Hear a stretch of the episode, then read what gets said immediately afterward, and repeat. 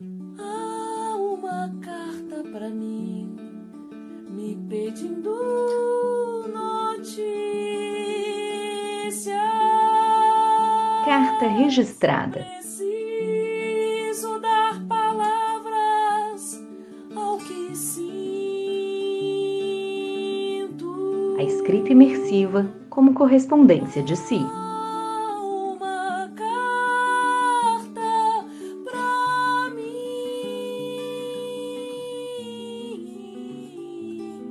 Prezada Caruna, te escrevo com o coração apertado, a cabeça girando, equilibrando mil pratos sobre um trampolim. O dia começou estranho e muito cedo. Interessante que ontem fui dormir com a intenção de descansar bastante para a semana que se iniciaria. Premonição?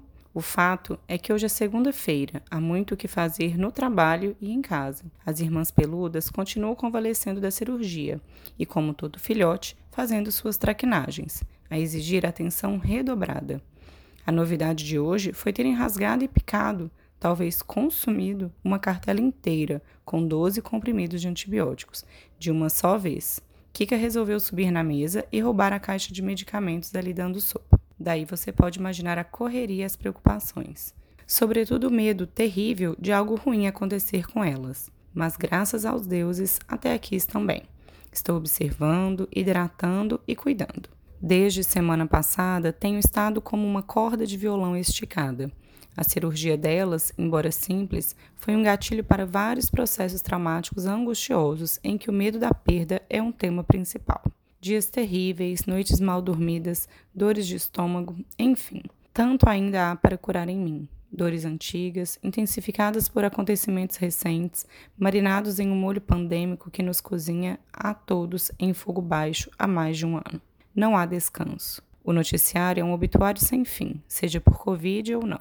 Parece que todos estão partindo desse mundo bizarro.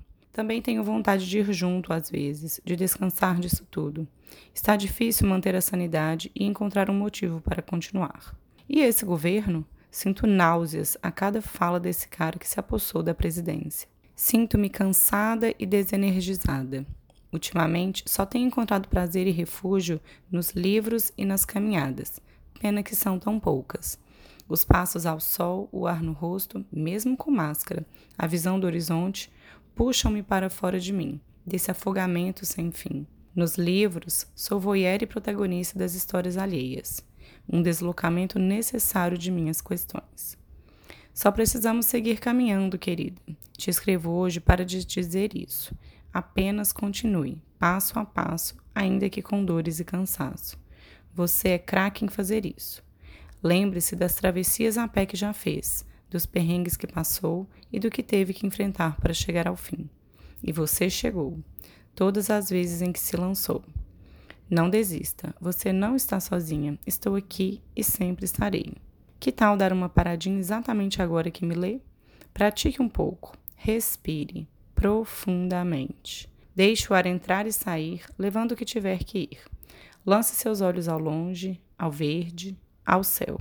E fique aí, por alguns instantes, nesse espaço sagrado dentro de você. Com amor, 17 de maio de 2021.